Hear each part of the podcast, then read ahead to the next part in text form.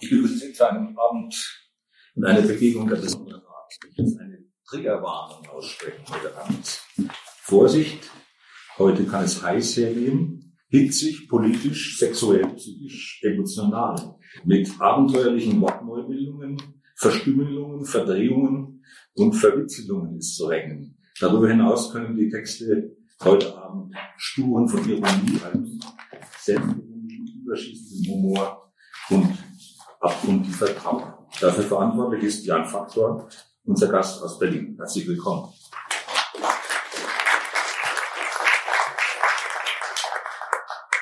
Zunächst möchte ich mich bei Jan Faktor bedanken, dass er für seinen neuen Roman den Titel Trottel gewählt hat. Das macht nämlich meine Aufgabe um einiges leichter, verglichen mit dem Vorgängerbuch aus dem Jahr 2010. Das hieß nämlich Georg Sagen um die Vergangenheit oder im Reich des heiligen Bodensattlübers von Prag. Man stelle sich vor, ich müsste das alle paar Minuten heute wiederholen. Ein so langer Titel. Wir kämen nicht zur Rande. Also dafür nochmal vielen Dank einfach für diesen kurzen, knackigen Titel. Im vergangenen Jahr war Trottel, dieser Roman von Jan Faktor, übrigens für den Deutschen Buchpreis nominiert. Um ihn auch zu gewinnen, ist sein Verfasser möglicherweise nicht divers genug gewesen. Jan Faktor, das ist ja der zweite, wenn nicht der dritte Roman, autofiktionale Roman, den Sie geschrieben haben. Schornstein gab es noch vor ja. dem Georg-Roman, sage ich mal ganz kurz. Damals im ersten, also im Georg, ging es im Wesentlichen um ihre Kindheit und Jugend in Prag. Jetzt im zweiten um die Jahre danach, also um ihre zweite Lebenshälfte, wenn man so will, die sie zunächst als langjährigen Pendler zwischen Prag und Berlin, dann sozusagen dauerhaft nach Ost-Berlin führte, wo sie bis heute leben. Wieso ist Ihrer Meinung nach der Titel Trottel für eine solche Lebensgeschichte, für Ihre Lebensgeschichte, die alle, wirklich alle sprachlichen Register zieht, besonders geeignet? Warum Trottel? Also, ähm, Freunde meinten, manche, wie kann man ein, ein Buch Trottel nennen? Das ist tödlich, aber ich hatte überhaupt keine Alternative. Ich hatte überhaupt keinen Plan, ich hatte keine Vorstellung, was es werden würde, aber das Einzige, was feststand, war der Titel. Also der Ich-Erzähler war ein Trottel, sollte trottelig auch reden und sich trottelig einfach auch verhalten. Das passiert alles, aber das war kein Plan, das war nur die Figur war da. Und äh, es gab früher schon Versuche, einen Trottel reden zu lassen und es war aber noch nicht der richtige Trottel, der war irgendwie zu bisschen wehleidig und ein bisschen Selbstbeschädigung war dabei, war nicht angenehm. Also habe ich alles verworfen und jahrelang innerlich im Grunde dran gearbeitet, bis die Figur so gereift ist, wie ich sie auch akzeptieren konnte. Und dann ist es ganz leicht. Äh, irgendwo stand, dass ich an dem Buch zehn Jahre gearbeitet hätte. Dass ich schnell, für meine Verhältnisse schnell in drei Jahren das geschrieben. Und der erste Schub war in anderthalb Jahren fertig. Das heißt, ich habe das mit Leichtigkeit, weil ich, die Figur stimmte für mich. Und dann konnte ich alles reinpacken, was dem Trottel noch einfiel. Und das Gute war, ich habe 20 Jahre in den 80er und 90er Jahren nur Experimente der Lyrik geschrieben und deswegen hatte ich viele Themen überhaupt nicht bearbeitet, aufgeschrieben, nicht, nicht verbrannt, nicht verbraucht. Das heißt, als ich dann anfing mit Prosa, hatte ich wahnsinnig Material zur Verfügung. Und bei dem Buch auch, weil die ganze DDR-Zeit, die habe ich noch überhaupt nicht geschrieben, also prosaisch nicht, äh, nicht angerührt. Und wenn ich alles, was ich so im Kopf hatte, verwendet hätte, hätte ich tausend Seiten voll machen können, also ohne weiteres. Ich habe mich sehr knapp und kurz gehalten. Sind 400 Seiten, aber knapp, also meine Verhältnisse sehr viel gekürzt und äh, sehr konsequent verknappt beim Erzählen, Beschreiben, Schildern, so kurz wie es ging.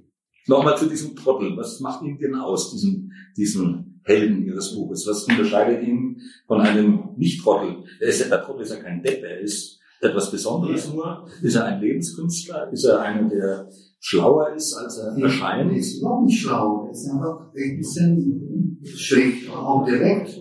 Es wurde immer wieder gesagt, Schelmenroman. So. Ja. Aber das ist kein Schelmenroman, das ist ein Trottelroman. Schelm, Schelm ist so, so verschlagen und spielt und weiß Bescheid und schelmt sich so durch.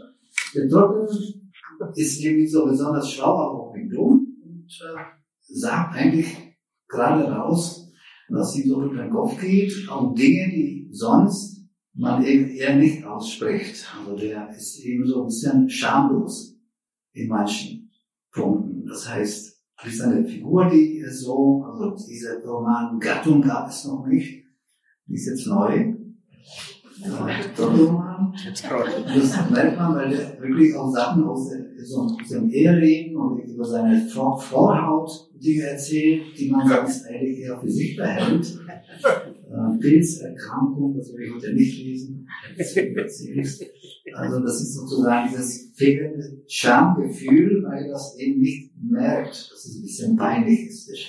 Ist eben ein bisschen anders gestrickt. Aber doof, bin dumm, nicht das Problem, ist in anderen Sprachen gibt es dieses, diese Variante, also dieser Trottel, der ein bisschen doof ist, aber eigentlich ein netter und nicht so ganz dumm und nicht so pejorativ, gibt es in anderen Sprachen nicht. So adäquat. Im Tschechischen nicht, im Englischen ist es auch ein großes Problem, wo die sehr viele äh, Synonyme haben. Die haben es versucht bei der Messe mit Moron, bloß nicht Fool, aber Moron. Im Tschechischen geht das auch nicht. Also Idiot, alles nicht. Ist, ist im Deutschen genau richtig.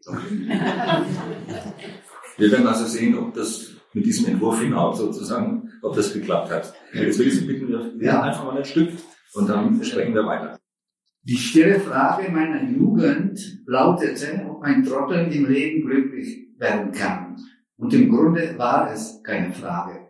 Um mich herum gab es viele Menschen, die versuchten, dies und jenes, mir dies und jenes einzureden. Wortlos, versteht sich. Einfach durch den Membranendruck ihrer Zuneigung. Sie kannten mich aber nicht, sahen nur meine gesunde Oberfläche. Für mich war meine zukünftige Glücklosigkeit dagegen leicht vorauszusehen. Ich bin als ein Trottel auf die Welt gekommen, bin wie ein Trottel aufgewachsen und musste folgerichtig einem bleiben.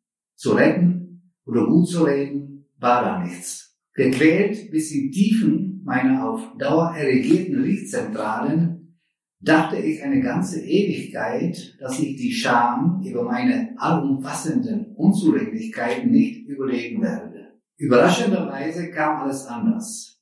Ich habe inzwischen konstant gute Laune, wobei ich mich mitunter unsympathisch finde, wenn ich mich unerwartet in einer Spiegelfläche erwische und flüchte gelegentlich vor schlecht gelaunten Individuen, die mein etwas motivloses Innenstrahlen missverstehen könnten. Leider begeben sich viele Menschen Tag für Tag in die Öffentlichkeit, egal wie viele Sorgen um die Gegenwart oder Zukunft sie sich gerade machen. Ich für meinen Teil bin auf den Bürgersteigen unserer Städte eher auf der Suche nach noch mehr Freude nach dampfendem Optimismus oder einfach spendablem Wohlwollen. Seitdem ich so blendende Laune habe, altere ich nicht. Neulich habe ich beispielsweise wieder mal 16 Klimmzüge geschafft. Und ich weiß nicht, wohin das alles noch führen soll. Auch meine Rennradstrecken werden immer länger, was allerdings eher damit zusammenhängt, dass ich mich unterwegs ein bisschen schlauer ernähre. Die Leute essen viel zu viel Käse, fällt mir gerade ein, viel zu fetten und viel zu viel davon zum Ausklang ihrer sowieso vollsättigenden Mahlzeiten. Manche Erkenntnisse habe ich in meinem Leben spontan mit der Rang gewonnen, ohne sie später mühsam aus einem Prostata- oder Nasensekret extrahieren zu müssen.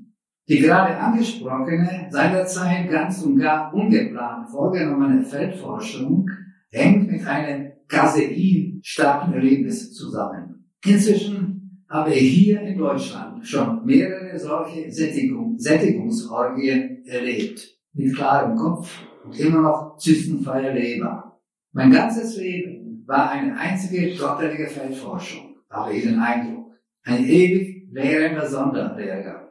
Zum Glück blieb ich naiv genug, um mich immer wieder unter die Menschen zu trauen wenigstens in einem begrenzten Auslaufradius. Da aß eine intellektuelle Runde viel zu viel von viel zu fettem französischen Käse, fraß sich nach und nach durch alle Sorten, nach einem gehaltvollen Armbrot, versteht sich. und sinnierte darüber, wie irgendeine humanitäre Katastrophe hätte verhindert werden können und was die Politik dabei wieder falsch gemacht hatte. Wobei die Leute nur das wiederholten, was sie am Vortag in einer einzigen Fernsehsendung gesehen hatten. Und wie benimmt sich ein Trottel bei einem solchen Käseparcours? Der Trottel schweigt natürlich, weil man zu so etwas Hochnotpeinlichem nur schweigen kann. Außerdem geht es den Leuten noch, das war meiner Erinnerung nach der Ausgangspunkt, um irgendwelche Thesen von Walter Benjamin. Leider habe ich bei vergleichbaren Gelegenheiten immer wieder viel zu viel Körperhitze entwickelt, statt mich rechtzeitig in Sicherheit zu bringen. Und weil ich in meinem Leben viel Peinliches erlebt habe, habe ich dauernd übertrieben viel Energie verheizt, unzählige molekulare Schwingungen freigesetzt einfach unwiederbringlich an diverse Feinstaubpartikel um mich herum abgegeben und nebenbei großporig feucht verpuffen lassen. Mit anderen Worten, einen effizienteren Nutzkreislauf entzogen, statt Pyramidenbau und ähnliches zu betreiben wie mein Freund Peter, der Mann der sieben Handwerkssparten und Künste. Ich habe das alles glücklicherweise überlebt. Mein Sohn wurde genauso wie ich als Trottel geboren er kämpfte dagegen ehrenhaft und lange genug unter staatwidrigen Vorzeichen. Und er hat sich schließlich aus Scham über sein in eine Sackgasse geratenes Trotteltum umgebracht. Dazu fällt mir dieser pausenlos zufrieden lächelnde Antonius ein. Vielleicht hieß er aber auch Albrecht oder Andreas. Und ich weiß noch, wie grundsätzlich mich dieser Mensch jedes Mal aufbrachte, wenn er mich mit seinem vollkommenen Lächeln, vollkommenen Lächeln anfiel. Ehrlich gesagt, es war der blanke Hass und ich war jung. Und dieser Antonius, Atominus, Ato Plus, der Name ist jetzt unwichtig, studierte damals erst irgendetwas, hatte für sein großes, gut sortiertes Siegeslächeln noch nichts weiter vorzuweisen, stand also wie wir alle auf keinem trigonometrisch ausgerichteten Betonblock, um solch gewaltige Überschüsse an Zufriedenheit abstrahlen zu dürfen. Ich war damals erst ein verwirrter Anfangstrottel, Anfängertrottel, konnte seine vielleicht doch vorhandenen Gründe für Kraft und Freude gar nicht erkennen. Diese Sonntagskreatur Antonius war, denke ich jetzt, einfach vorschüssig zufrieden und eins mit seinem zukünftigen Selbst. Und er lächelte pausenlos drauf zu, weil er offensichtlich keinen Grund hatte, nicht zu lächeln. Er lächelte freundlichst und anscheinend sogar personenbezogen. Hatte man den Eindruck, trotzdem unterschiedslos jeden an. Eine einmalige Erscheinung. In meinem damaligen Umfeld auf alle Fälle. Und in meinen Augen eine Ungerechtigkeit ohnegleichen. Ich persönlich hatte nur eine Art vakuum verschweißte Angst in mir Furcht vor irgendwelchen mikrorissigen Einschüssen, vor meinem erwartbaren Gewebeverfall oder vor dem langsamen Einsickern des Scham in mein gesamtes Inneres. Allerdings wusste ich auch nicht, ob eine Art Schonbehandlung für mich überhaupt gut gewesen wäre. Zum Glück war ich lange ein fast unbespuktes Blatt. Und heute bin ich reichlich besabbert und dabei trotzdem glücklich. Die Dinge funktionieren eben anders als ballistisch sauber fliegende Spucke. Ein echter Rockmusiker sollte auf der Bühne niemals lächeln. Das weiß heute allerdings jedes Kind. Und siehe da, aus Atomicus ist im Leben ein angenehmer Prachtkerl geworden. Antonius, Arsch zu Geige, Geige zu Asche, Asche zu Ramsand. Das ist eine Anspielung an einen Song von Rammstein, will ich aber jetzt nicht erläutern. Nicht wahr? Wir nicht. Asche zu Ramsand war eine Art Messlatte für mich. Sein Lächeln unübertroffen. Und es war sowieso sein gutes Recht, prachtgemessen fröhlich zu sein. Helge, mein Verleger, sagte mir neulich in Hamburg, mach, mach weiter so, einfach. So wird es doch prächtig. Jetzt könnte ich auch lächeln oder sogar Dauerlächeln. Ich hatte aber nie die Möglichkeit, das reine Fröhlichsein lange genug zu üben. Und schon aus Angst vor nur halbwegs gelungenem Grinsen ziehe ich es vor, grenzsparend zu leben. Und mein aktuelles Internet Lächeln hat mit dem von Antonius garantiert wenig gemein. Die Schwierigkeit meines Sohnes zu beschreiben, wird für mich als Obertrottel und selbsternannten Supervisor eine kipplige Angelegenheit sein. Meine Frau oder Schwiegermutter werden mir dabei nicht helfen können. Und andere mir nahestehende Menschen auch nicht, weil ich auch über sie einiges werde preisgeben müssen. Das Gros der im Folgenden zu verklappenden Ladung betrifft aber sowieso nur mich persönlich, es an zweiter Stelle meinen Sohn. Man kann sich das über Jahre aufgetürmte auch so vorstellen. Wenn zwei Trottel aufeinandertreffen, blicken da Dritte in der Regel bald nicht mehr durch. Mein Sohn würde diesen Text aber sicherlich ohne weiteres absegnen. Viele Schwierigkeiten kommen und gehen, manche vermehren sich, kumulieren hemmungslos, werden riesig, rissig und bleiben im besten Fall irgendwo an einem Reisehintern haften. Mir ging es jahrelang so beschissen, dass mein Gedächtnis und die Fähigkeit, meine durchweichten Erinnerungen zu sortieren, stark gelitten haben. Kein Vergleich zu Vonegas Problem also wie sich seine Dresdner Feuerhölle auf eine konsumierbare Art und Weise für Außenstehende überhaupt darstellen ließe. Bei mir hat es allerdings auch Jahre gedauert, bis ich mir einige einfache Sätze, die meinen Sohn betrafen, auf einen Zettel notieren konnte. Meine Vertrottelung gedieh in Prag am besten auf den Straßen und einigen damals kaum befahrbaren, überfahrbaren Plätzen. Inmitten sagen wir, diverse Zusammenbauungen intellektueller Unschärfe. Dort bemerkte meine Art mitzustolpern einfach niemand und sie löste sich beim Rasen auf dem Fahrrad oder beim Fußballspielen sowieso leicht auf. Das Leben lag vor uns. Einiges, auch wenn nicht alles, schien mit leiser oder lauter Leichtigkeit machbar. Die Vorstellung, dass ich einen Sohn in der Deutschen Demokratischen Republik zeugen würde, hätte damals jeder für absurd gehalten. In uns allen steckte die Gewissheit, dass alle Länder dieser Welt etwas Besonderes zu bieten hatten. Ausgenommen die DDR. Genau dort ging es dann für mich aber hin und sogar rein aus Gier nach guten Gerüchen. Sicher ein Wagnis. Oder besser gesagt, bescheuerter ging es nicht. Kuchen kann man bei guter, schlechter, aber auch bei ganz mieser Laune backen. In der Regel wird es der gleiche Kuchen. Ein Vorwärtstrottel hat zum Glück kaum Angst vor Kritik. Er kennt seine Grenzen. Die schlimmsten Patzer hat er in seinem Leben schon hinter sich. Und ein eingeschränkter Horizont ist leichter überschaubar. Das etwas niederturige Nachdenken beschäftigt sein Bewusstsein außerdem so fieberhaft, dass sich die dort eventuell aufkeimenden Zweifel meistens schnell verflüssigen. Gegenwärtig ist es für mich, ehrlich gesagt, ausgesprochen überraschend, wie leicht es mir fällt, über mich zu berichten. Das würde ich jedem anderen Menschen auch wünschen. Da ich nebenbei zahlreiche meiner schreibenden Kollegen im Blick habe, bekomme ich manchmal mit, wie unterschiedlich ihre Tätigkeit betreiben. Manche ackern sich leider jahrelang nur freudlos bis qualvoll ab. Folgerichtig, übernehmen, überschlagen, sie sich dabei oft oder verletzen sich sogar an ganz empfindlichen Stellen. Und manche handeln sich am Ende auch noch einen Leistenbruch ein. Dann lieber zehn Jahre lang die Klappe halten, würde ich sagen. Schon aus Rücksicht auf den lieben Leser, der sich gern einfach nur unterhalten lassen möchte.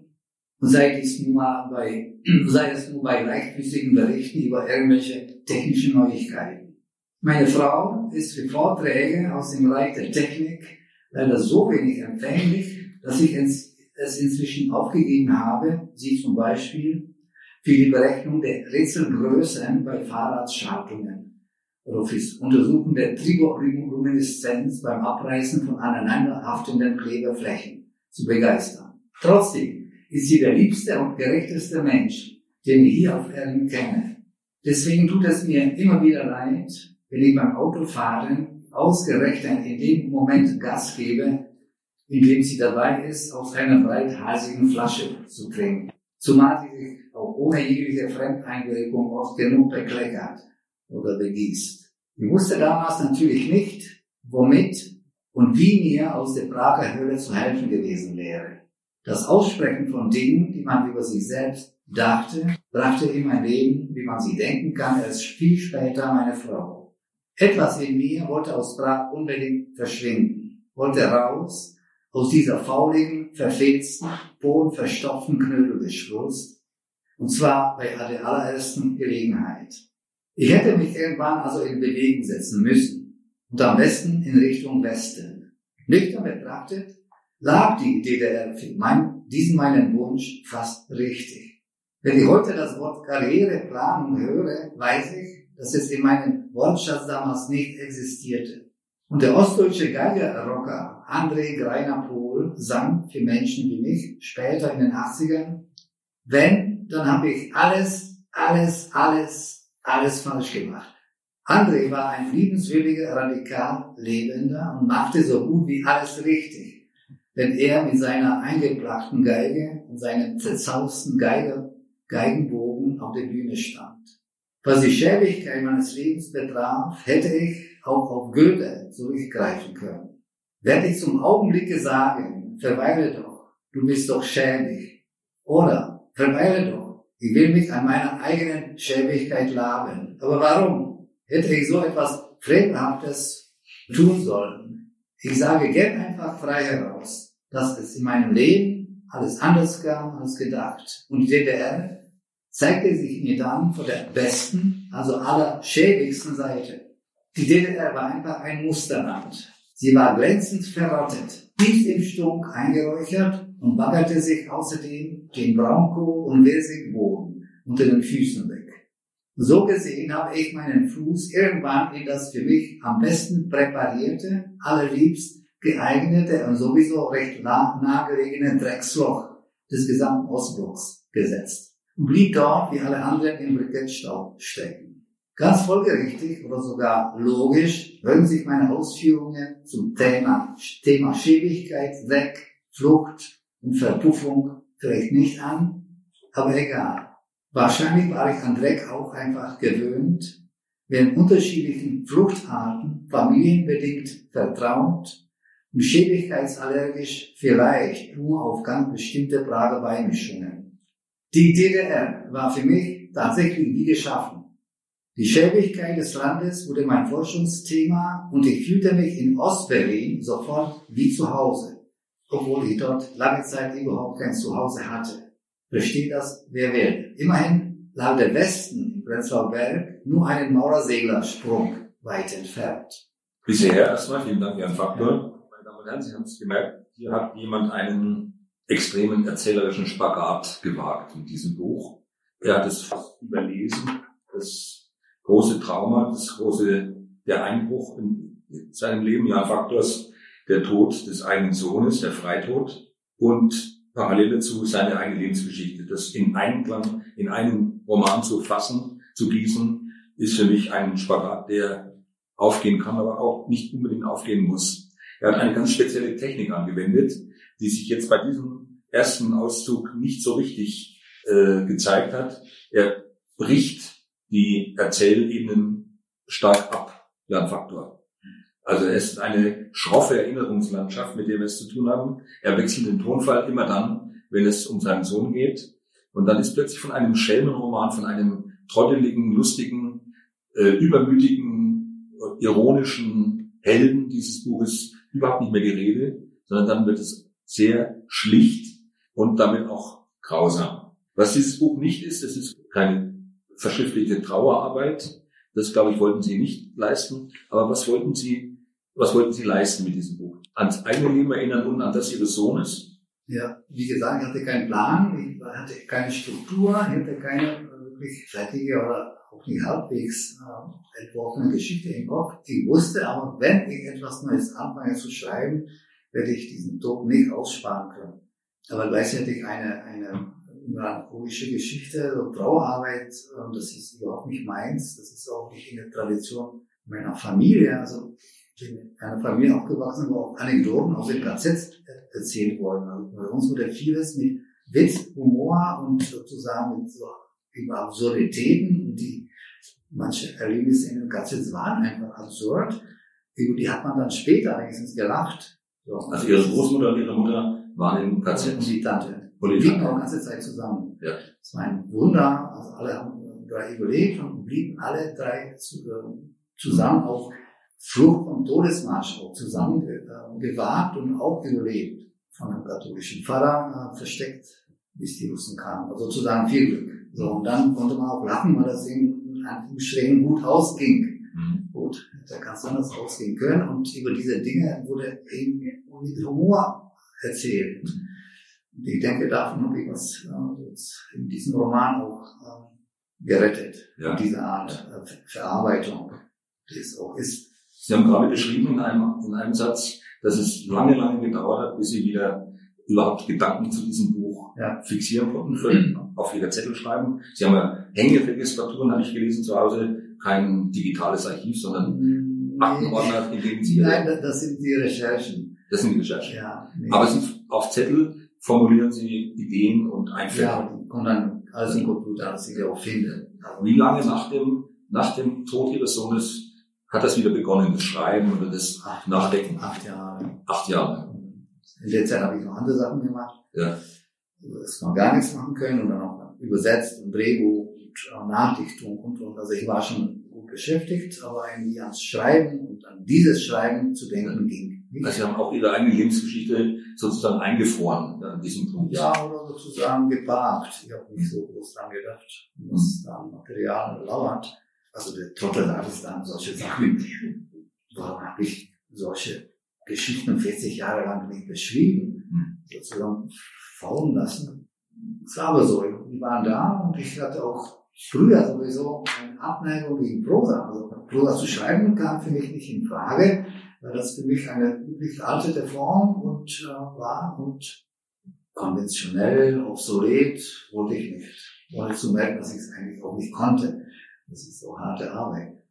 Und dann habe ich aber dadurch vieles eben nicht verarbeitet und wie gesagt, jetzt hatte ich sehr streng auswählen, was ich, was ich nehme, was ich nicht nehme, was man dem Buch nicht so annimmt, äh, anmerkt, weil der an sich auch viel Mist erzählt.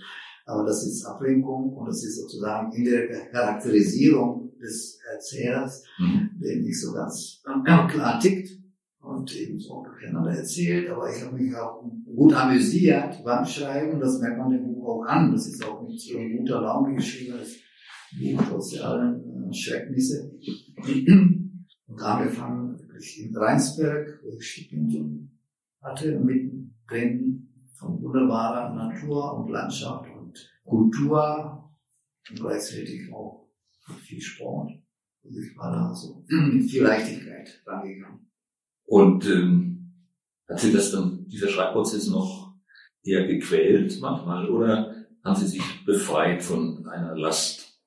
Das war das Arbeiten gleich. Das mhm. Quälende war das Überarbeiten, weil ich wirklich sehr gründlich bin und habe unglaublich lange dran gefeilt. Also das ist mhm. ja, ziemlich extrem, wie oft die Durchgänge gemacht habe, bis die Kapitel einigermaßen abgeschlossen waren. Und dann kam der nächste Durchgang ebenso viel durchging. Also manche Kapitel sind wirklich, da steht wahnsinnig viel Arbeit drin. Musste aber sein. Also es gibt so Feinheiten in Beschreibungen, die dann wirklich ganz sauber sein müssen, sonst ich war immer unzufrieden, wenn da noch sozusagen die knappste Form des Satzes war immer die beste, aber die zu finden war nicht einfach. Wir können vielleicht später noch etwas über Ihre ganz speziellen Schreibweisen und Ihre literarischen Aufladungen sozusagen sprechen. Ähm, was mich jetzt noch interessieren würde, Ihr erster großer Roman, der Georgs-Roman, ich sage es ganz kurz mit dem Titel, lag ja einige Jahre schon zurück, hat sich in dieser Zeit sozusagen durch die Ereignisse auch ihre persönliche Poetik verändert, ihre, ihre Schreibweisen. Haben sie neu angesetzt oder hat sich da irgendwie, haben sie das Gefühl gehabt, sie sind verändert, auch als Mensch natürlich biografisch, mhm. äh, älter geworden, der so, Tod des Sohnes, mhm. äh, andere Freunde und so weiter, hat sich da irgendwas verändert in diesen langen Jahren? Zwischen den beiden Büchern. Das eher die Erzählfigur ist eine andere. Also ich ja. war da, ich habe es auch nie so geplant. Ich habe es nach und nach gemerkt und das man im Buch auch an. Diese Trottelfigur hat mir unglaublich viel Freiheiten gegeben, also Sachen rausrutschen zu lassen, ohne Kontrolle. Und dann manchmal dachte ich mir, was soll dieser Quatsch? Ich habe es aber nicht gestrichen. Ich wusste, das war spontan ich habe mir mal dabei was gedacht, was zum Trottel, ich lasse es sehen, ohne zu, genau zu wissen, warum das da unbedingt sein muss, wie mit dem Kuchen, bei schlechter Laune, bei guter Laune, war innen drin, dachte ich, okay, warum nicht? Ich habe auch viel gestrichen, was für ihn daneben war.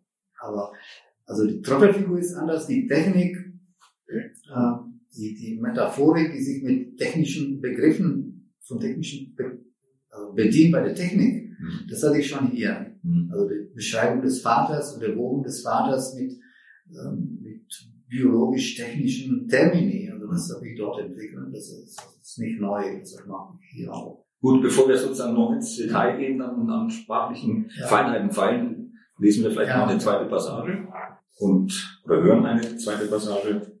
Nach meiner Übersiedlung in die Hauptstadt der DDR dauert es nicht lange, bis ich auf eine Polizeidienststelle geladen wurde, die, soweit ich mich erinnern kann, für stadtläufige Ausländer zuständig war. Und man teilte mir mit, ich solle mir gut überlegen, mit welchen gefährdenden Elementen ich bekehren würde und solle den Umgang mit diesen Personen selbstverständlich nicht nur überdenken, sondern auch sofort einstellen. Der kleine Mann in Uniform, verbarrikadiert hinter einem riesigen Schreibtisch, war bei seiner kurzen Ansprache sichtlich nervös. Und ich bemerkte trotz unseres relativ großen Abstands, dass seine Unterlippe ganz, ganz fein zitterte. Wer weiß, was ihm seine Auftraggeber von der Stasi über mich erzählt haben. Der harmlose Mann war, denke ich jetzt, aber nicht einfach nur aggressionsgehemmt. Er gehörte sicherlich zu der Sorte von Landesbeschützern und Volkskörperhütern der ersten Stunde, die noch aufrichtige und eher väterliche Freunde des sozialistischen Menschen sein sollten und wollten. Anders konnte ich mir das Unbehagen des Mannes nicht erklären. Aus welchem Grund sollte für diese uniformierte Autorität eine so harmlose Konfliktsituation sonst derartig belastend gewesen sein? Wieso war der Mann nicht längst abgebrüht und an derartige Spannungen gewöhnt? Die ordnende Mechanik des sozialistischen Alltags basierte doch auf nichts anderem als auf einem pausenlosen, leisen Trommelfeuer von gezielten Einschüchterungsschlägen. Vielmehr lässt sich über meine erste Vorladung bei der Polizei leider nicht erzählen, weil der Raum, in dem sich alles abspielte, vollkommen kahl war. Und wenn ich kahl sage, meine ich wirklich kahl. Der Raum war bis auf den Schreibtisch und zwei Stühle einfach vollkommen leer. Es gab dort keine Regale, kein Wegelchen für aktuell benötigte Ordner, auch keine mit Stammschlössern abschließbaren Stahlschränke. Und auf der Tischplatte lag kein Stück Papier. Nur Erich Honecker blickte mich frontal an. Sonst hing an den nackten Wänden kein, einzig, kein anderes Bild, das über den Geschmack der Abteilungsverantwortlichen etwas hätte verraten können. Nur ein kümmerliches Gummibäumchen stand am Fenster, versehen mit einer umgehängten Signatur Chiffre, die pp-a-a minus 38710 lautete. Eigentlich möchte ich jetzt lieber eine ganz andere Geschichte erzählen. Das ostdeutsche Teilvolk präsentierte sich mir schon einige wenige Jahre später vollkommen anders. Und zwar bei einem Punkkonzert in der Hoffnungskirche zu Pankow. Da mir die Nullmusik der Punks damals wie auch später überhaupt nicht zusagte, konzentrierte ich mich bei dem Konzert einfach darauf, das Publikum zu beobachten. Die Punks tanzten vor dem Altar Zibi Brutan Po und spielten dabei mit den herumliegenden Flaschen, auch noch Fußball. Einige tranken nur Wein oder Bier, einfach alles durcheinander, so dass viele bald nicht mehr in der Lage waren, sich zu rühren, geschweige denn zu tanzen. Sie torkelten zwischen den Kirchenbänken und versuchten wenigstens tonlos irgendwelche Songfragmente zu brüllen. Und dann war es soweit. Nach und nach begannen sich einige dieser herzenslieber Kinder frei heraus zu erbrechen. Einer, der gerade auf, der, auf die Kanzel heraufgestiefelt kam, kotzte über die Brüstung nach unten, neben die Tanzfläche. Der Pfarrer hatte sich schon seit einer Weile nicht mehr blicken lassen, und auch sonst war niemand in der Lage, für etwas Ordnung zu sorgen. Die Punks waren aber keine Vandalen, und weil sich auch der Staat nicht blicken ließ, sich nicht blicken lassen musste, blieb alles friedlich. Ich greife hier in der Zeit mächtig vor, merke ich gerade. Diese Szenen spielen sich irgendwann, spielten sich irgendwann in den 80er Jahren ab. Selbstverständlich gefiel mir diese unvergessliche Magensaftsauerei außerordentlich gut. Eine schönere Störung des in der DDR sonst allgegenwärtigen Soljanka-Geruchs konnte man sich kaum vorstellen. Jetzt folgt ein Ausrufersatz. Wie gut es mir tut, über die kotzenden Punks zu schreiben und so ein Zeugnis über dieses hoffnungsvolle Erlebnis in der Hoffnungskirche zu Pankow abzulegen. Die Punks waren für mich durchweg die wahrhaftigen egal wie waschecht, ungewaschene Kinder der DDR. Sie gehörten eindeutig zum wertvollsten Nachwuchs, den Ostdeutschland seinerzeit zu bieten hatte und waren trotz ihrer Andersartigkeit eindeutig auch meine Leute.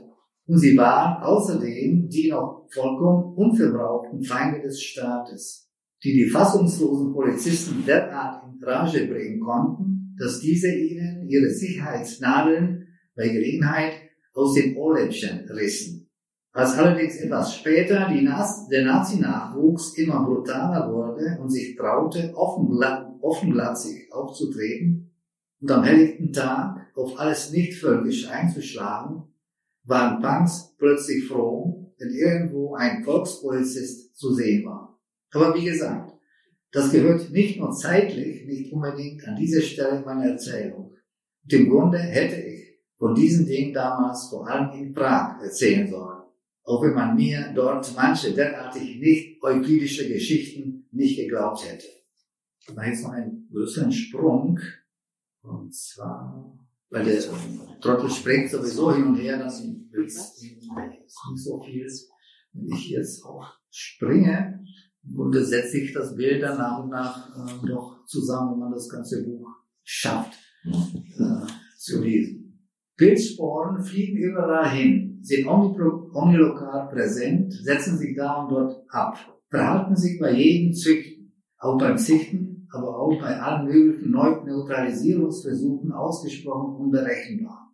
Wie ihr sehen könnt, liebe Lesers, Leserinnen, Rinnen von innen und Ruhen von außen, liebe Außenärzte und Innenrahmen, geht es mir mit unserer, geht es mit unserer Achterbahnfahrt munter weiter. Mir, einem alten KZ-Hasen soll beispielsweise niemand erzählen, diesen Champignons wären alle essbar.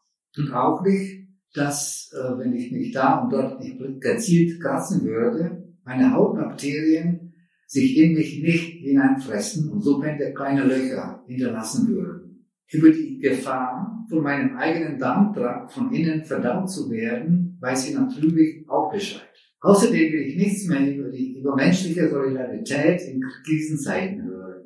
In der Zeit, als sie das Verfassen von Prosa noch für eine minderwertige Tätigkeit hielt, sagte man zu mir, erzähle, erzähle, erzähle. Das fesselt fast jede Mannin und hält auch den letzten binären Putzlappen bei der Sache. Und merke dir, keine noch so kleine Geschichte ist den Leuten albern genug.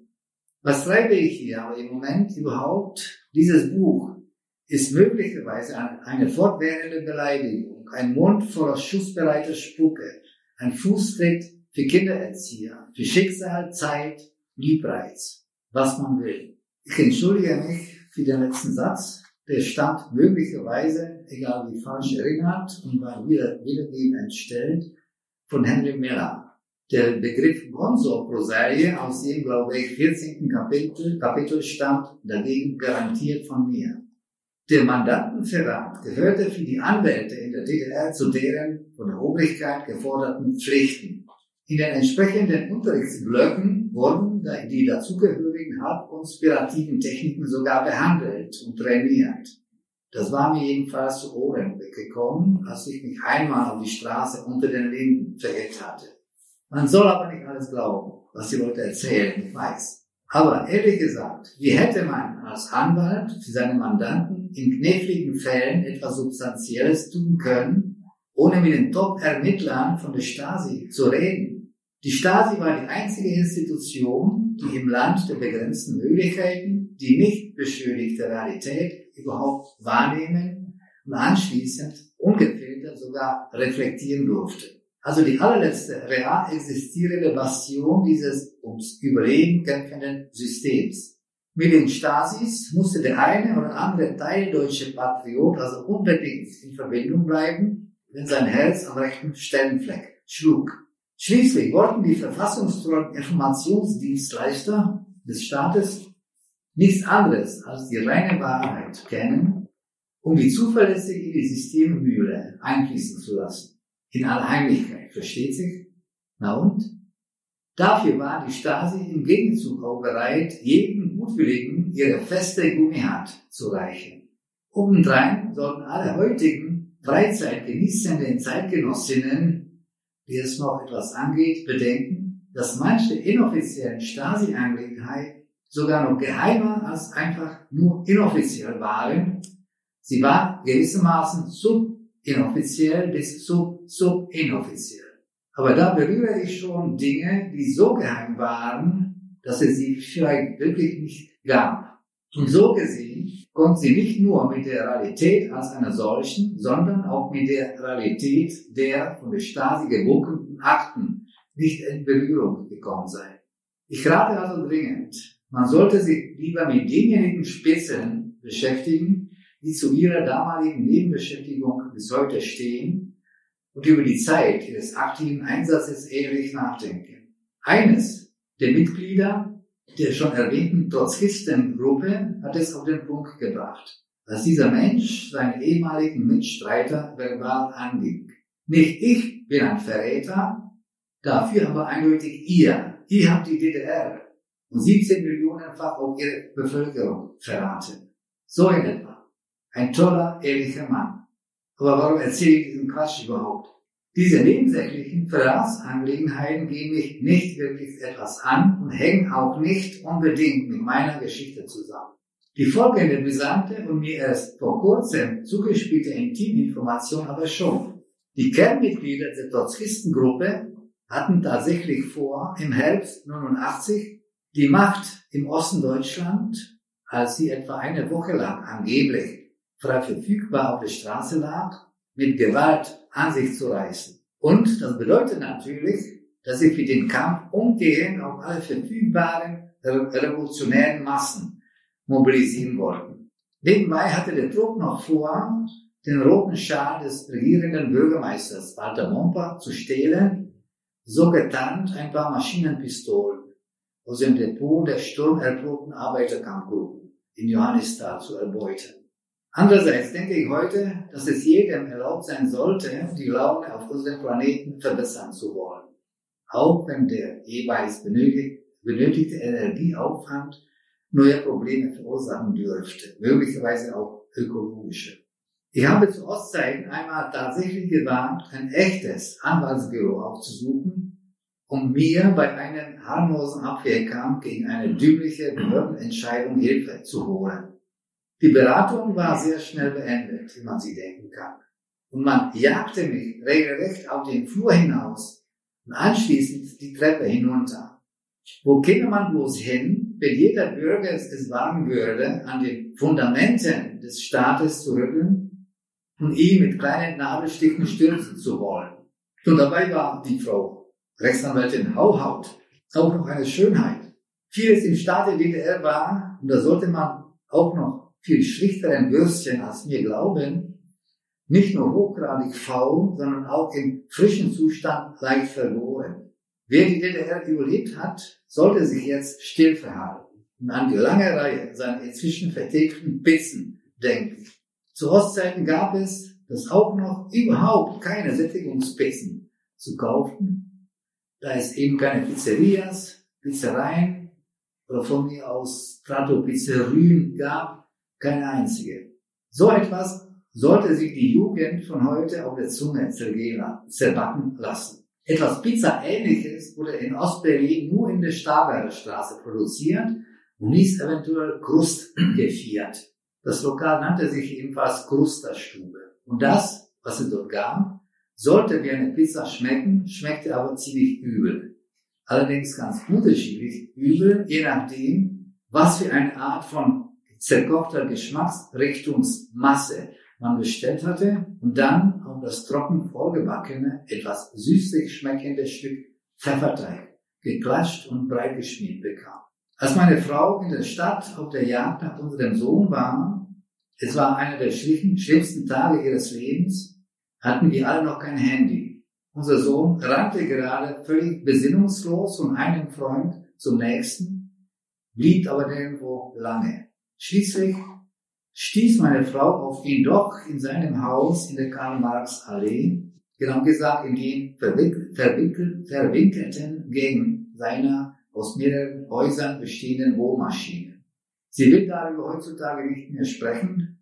Ich werde diesen Teil der Geschichte also nur halbwegs genau wiedergeben können. Wer einen verzweifelten Verrückten schon mal leibhaftig brüllen gehört hat, wird auf alle Fälle wissen, wovon die Rede ist. Unser Sohn wohnte in dieser bauauf, bauauf stolzen Brattstraße, vergleichsweise schön, und in einer ihm gut gesinnten und ihm entsprechenden Wohngemeinschaft. Die Häuserkomplexe der Stalinallee wirken von außen nicht nur majestätisch, sondern auch überraschend harmonisch. Da sind sie in ihrer klassizistischen Großzügigkeit natürlich auch. Die Proportionen dieser palastartigen Bauten stimmen einfach, nichts wird nur vorgetäuscht. Und ganz wichtig, die angemessene monumentale Ensembleoptik stören auf der Straßenseite keine mickrigen Banalitäten. Das Erscheinungsbild der jeweiligen vorderen Front hatte bei den Planungen absolute Priorität. Und dort beispielsweise Eingangstüren in Normalgröße unterzubringen, wäre einem architektonischen Verbrechen gleichgekommen. Dafür musste man den Bewohnern mancher der sogenannten Mehrsektionshäuser, so gesehen auch den turmartigen Eckhäuser mit feuergeschutzgerechten Erschließungssystem, gewisse, gewisse Zugangshürden zumuten. Diese Hürden fallen einem besonders im Inneren der turmartigen Eckhäuser auf, wie am Frankfurter Tor, und einen engarschigen Zuführungspunkten des Eingebeidesystems gleich mehrere Aufgang Ausgangspunkte zusammengefasst werden mussten. Egal wie prächtig die dortige Eingangs, die dortigen Eingangsvestibüle oder die von Säulen gestützten Durchgangspassagen von außen wirken. Die eigentliche, teilweise recht bescheidene Zugangsrealität dahinter ist eine völlig andere. In den unerwartet düster wirkenden Ecken der zentral gelegenen Schleusen wird es für jeden Neuling auf einmal überraschend kompliziert. Bei den schon erwähnten Mehrsektionshäusern sieht es in den sich in die Breite ziehenden Vestibülen dagegen erstmal nach Platzverschwendung aus. Die Logik der gewählten Zugangsaufteilung ist aber auch hier absolut funktional. In diesen Häusern teilen sich erst hinter irgendwelchen nicht gleich einsehbaren Ecken die Wege und werden logischerweise erst in den entsprechenden, etwas entfernten, entfernten Winkeln einzeln ausgeschildert, also den vertikal proportionierten Gebäudeteilen zugeordnet. In manchen, besonders innen verschachtelten Multihäusern muss man nach dem Verlassen des Vestibüls noch diverse horizontale Querflure passieren, bis man zu dem gesuchten Aufgang bzw. dem dazugehörigen Aufzug gelangt. Und weil sich unten auf der Straßenebene oft auch nur Geschäfte oder andere von der Straße aus begehbare Räume mit viel höher gezogenen Decken befinden, gibt es diese horizontalen sich erst später teilenden und teilweise höhenversetzten Gänge erst auf dem Niveau der, sagen wir, zweiten Etage. Manche Geschäfte verfügen auch noch über eine Mezzaninebene. Nun verrate ich, warum ich dies so detailliert beschreibe. Wenn in einem solchen Labyrinth aus verwinkelten Gängen, Zwischentüren und Zwischentreppen sich auf unterschiedlichen Ebenen teilenden und teilweise parallel verlaufenden Überleitungsfluren ein Verrückten, ein Verrückter anfängt zu schreien, halt es in den Labyrinthen ungemein. Die Schallquelle ist extrem schwer zu lokalisieren.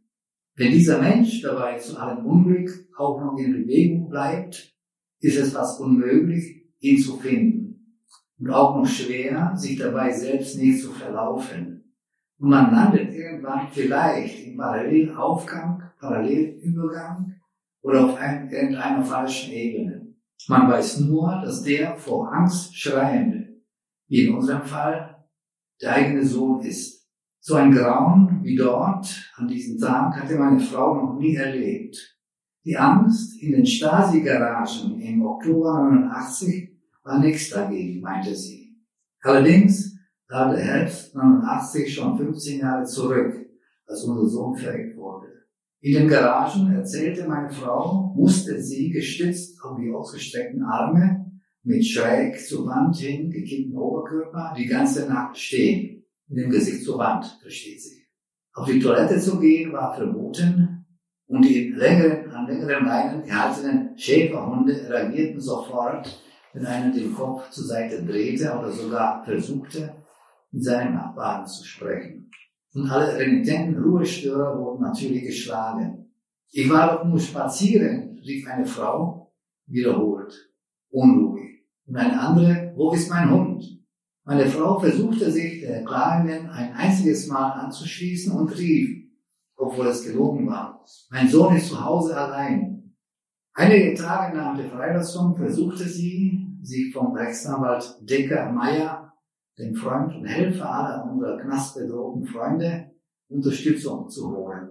Auch um den Fall einer ihrer Garagen, Garagenwand-Nachbarinnen vorzubringen. Außerdem wollte sie unbedingt etwas gegen einen besonders fiesen Prügelpolizisten unternehmen. Wegen des unvorstellbar zynischen Argumentationsgeschwängels von Decker Meyer ging sie aber nie wieder hin. Aber Meyer hatte natürlich einiges vollkommen klar eingeschätzt. Nach einer Massenzuführung müsste die Polizei zahlenmäßig stark unterlegen, was im Wesen der Sache läge, ihr Regiment einfach hart durchsetzen, meinte er, um einen drohenden Aufruhr der erregten Menschenmenge vorzubeugen egal ob in Süd- oder Nordamerika oder auf den Philippinen. Was unser Sohn an dem Tag des Langirrens im Jahre 2004 alles erlebt hat, wissen wir nicht genau. Am Abend davor war, es noch, war er noch im Kino gewesen und hatte sich die Passion Christi, den Kreuzigungsfilm von Mel Gibson, angesehen. Vielleicht war es da aber schon egal, dass er sich ausgerechnet so etwas Blutrünstiges angetan hatte. Möglicherweise gab es auf der Straße irgendwelche billigeren Drogen im Angebot. Außerdem hatte er kurz davor tagelang nicht geschlafen und sich noch, wer weiß wie chemisch aufgeputscht. Sein Schreien entgegen seines Hauses am Frankfurter Tor musste auf alle Fälle ein einmaliger Abschrei der Apokalypse gewesen sein. Und meine Frau hatte keine andere Wahl, als diesen Brill entgegenzuhaufen. Vielen Dank. Das ist also einige Schlaglichter auf Ihr Leben in der DDR, das Ende der 70er Jahre begonnen hat, glaube ich. Ja. Da waren Sie noch ein junger Mann mit Ende 20, ja. Mitte Ende 20. Was hat Sie denn an der DDR ausgerechnet gelockt, wenn Sie aus in Prag doch eigentlich ja, ganz gut zurechtgekommen sind? Meine Frau. Also das ist, meine Frau. Im Buch ist ja anders, ist ja eine ganze Gruppe, aber die gab es auch. Es war einfach die Liebe. Liebe und äh, es gab tolle Freundeskreise, die wollte ich, ich gerne wissen. Ja, also das war nicht die DDR, er hatte auch ähm, in einem privaten Betrieb, Betrieb gearbeitet, nicht publiziert. Das heißt, ich war von der eigentlichen DDR, von der Bürokratie, von der, den Zwängen der DDR überhaupt nicht bloß abhängig. Ich war, kam Aber Sie haben, sich dann schon, Sie haben sich schon in Dissidentenkreisen bewegt, ja, ja. durch Ihre Frau, die dann schon... Ja, und auch durch meine neuen Freunde von, ja. Bei den Schreibern. Also, ja. noch, ja. also Ihre Frau ist ja die Tochter von Christa Wolf. Und ja, diese Kreise hängen nicht mit Christa Wolf zusammen. Diese Kreise, die, also die beschreiben die Narzissten, das war ihre, also ihr sozusagen ihr Umfeld. Ja. Und äh, die DDR war, ich habe alles genau gesehen, alles vieles mitbekommen, aber eigentlich war das eine, Parallel, äh, eine Parallelexistenz. Hm. Diese Kreise waren wirklich ähm, in keiner Weise offiziell und zwar vieles, was sie da gemacht haben, kulturell und heute sowieso einfach illegal. Und Ostberlin war zum Glück in mancher Hinsicht viel freier und offener als die Provinz. Also man durfte einiges tun, ohne dass sie zugeschlagen haben, weil äh, die auch Ruhe haben wollten. Ja, ja aber es war die Zeit der Biermann-Ausbildung. Du, das war die Spitze, das ist genau. klar. Und Sie haben sich quasi, weil Sie nicht publiziert haben, eigentlich ja unsichtbar gemacht für die, für die Stasi zum Beispiel. Haben die was? Sie haben sich unsichtbar gemacht. Sie nee, haben, nee, die, wussten genau was. Weil die hatten ihre Spitze zwischen uns. Ja und uns. Also die wussten genau, warum sollten die da irgendwie verfolgen, was, wir haben nichts heimlich, wir haben nichts äh, versteckt, nichts ja. sozusagen heimlich heimlich gegeben, sondern offen. Sie sollten es auch wissen. Mhm.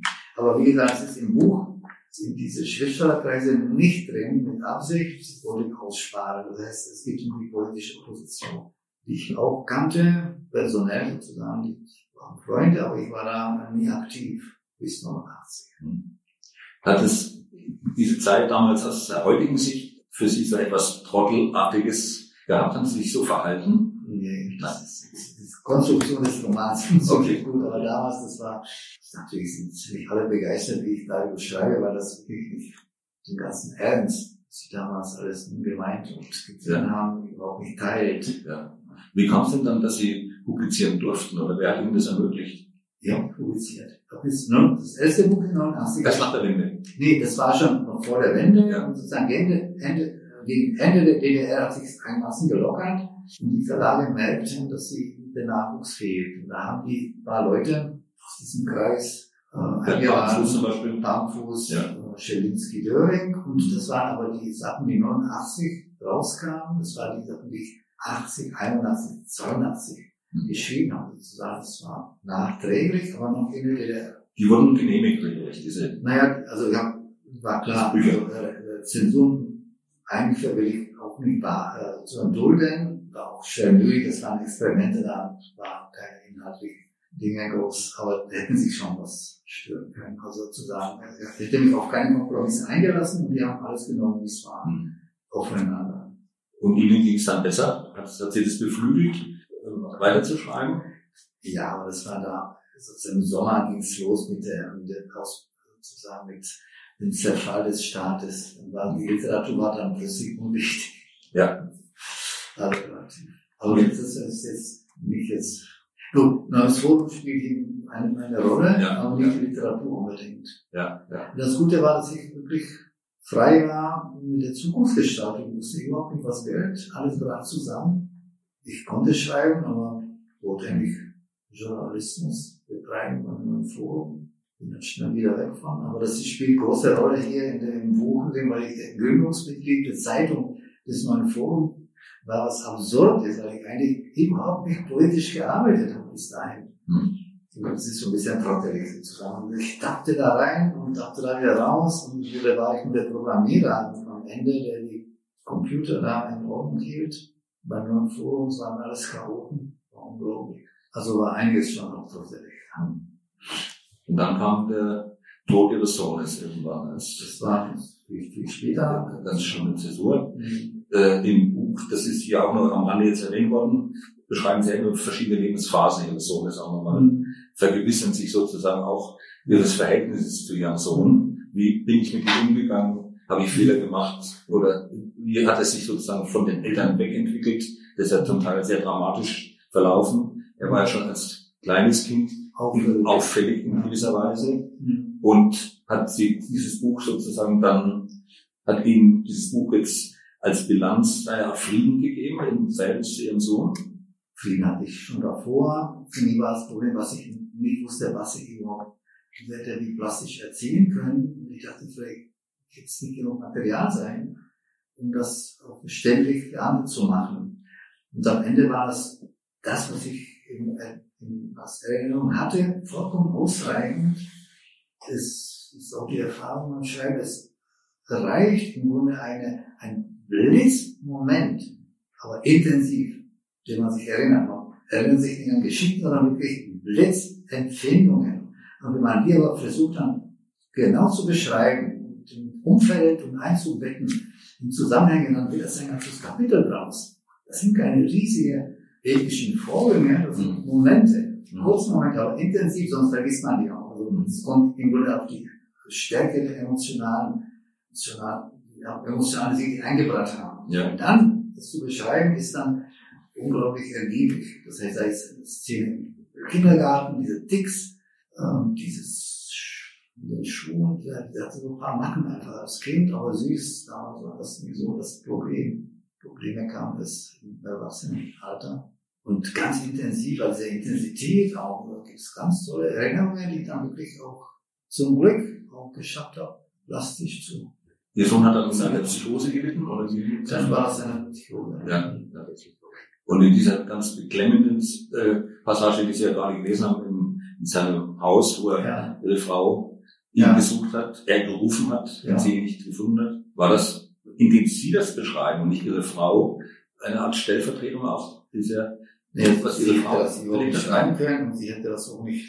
Ihre Frau ist Analytikerin, glaube ich, Ja. vom Beruf. Das, das, der schrie nicht sie an, sondern der schrie einfach. Sie ist an ihn gesucht, sozusagen, der wusste, der wusste überhaupt nicht, dass das gesucht wird. Das ist völlig absurde Mhm. äh, Situation, aber es gibt auch viel schönere. Ich kann noch eine Szene lesen, wie dem Sohn wirklich, wo ich zum Glück dabei war Ja. und wo das wirklich auch äh, sein, Weg, Wesen auch Ja. wirklich auch Wie Okay. alt war der Sohn? Wie alt wurde der Sohn? 33. Man könnte meinen, dass die Schönheit unseres Sohnes mit seinen unterschiedlichen, mit seinen unterschiedlichen Begabungen nichts weiter zu tun hatte. Es stimmt aber nicht. Wenn er sich unter Menschen aufhielt, spielte seine Ausstrahlung immer eine Rolle. Als er mich einmal als Geschenk zum Konzert von Nick Cave in die Columbia-Halle einlud, erlebte ich ihn in seinem Element. In dieser Zeit war er schon viel in Clubs unterwegs und war ein Nacht- und Eventprofi. Mein einziger Sohn war schon erwachsen, war 22 Jahre alt und hatte noch elf Jahre zu leben. Dieser Konzertbesuch zu zweit war für mich jedenfalls eine Art Premiere. Ich und meine Frau hatten Cave vier Jahre davor im Friedrichstadtpalast, im sogenannten Cosinischen Bahnhof von Ostberlin mussten dort unglücklicherweise aber steif wie irgendwelche Spießer sitzen. Auch Cave war natürlich sauer und ließ es sich anmerken. Als mein Sohn und ich in die Columbia-Halle ankamen, in der Columbia-Halle ankamen, war der Raum mit schwarz gekleideten Cave-Fans gut gefüllt. Und schon hinten im Saal wirkte die Wartemasse, Wartemasse relativ dicht. Die Leute mit ihren Stehplatzierungen aber einigermaßen versöhnt. Da mein Sohn nach mir geraten, also nicht besonders groß war, waren unsere Aussichten, Cave am Konzert zu sehen, zu bekommen, ziemlich schlecht. Mein Sohn wirkte aber unbesorgt und sagte ruhig zu mir, ich solle mitkommen. Dann machte er den ersten Schritt und tauchte überraschend mühelos in das weiche Kolorit vor uns ein. Und so bekam ich anscheinend äh, anschließend die Möglichkeit, ihn eine Weile aus nächster Nähe zu bewundern. Seine Tauchlinie wirkte nur leicht verwackelt ich begriff erstmal nicht, was sein Geheimnis war. Mein Sohn ging höflich vor.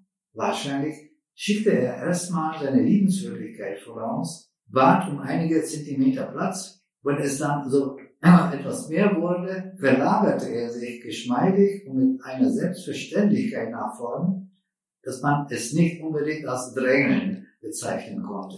Überraschenderweise strahlte er vollkommene Sicherheit aus, in der vor ihm penetrierten Nähe so gut wie willkommen zu sein.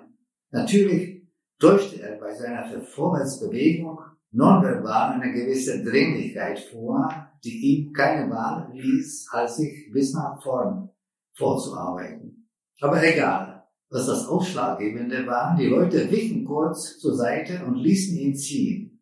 Und mich erstmal auch. Sicher auch deswegen, weil klar war, dass wir sowieso gleich weiterkommen und irgendwann verschwinden würden.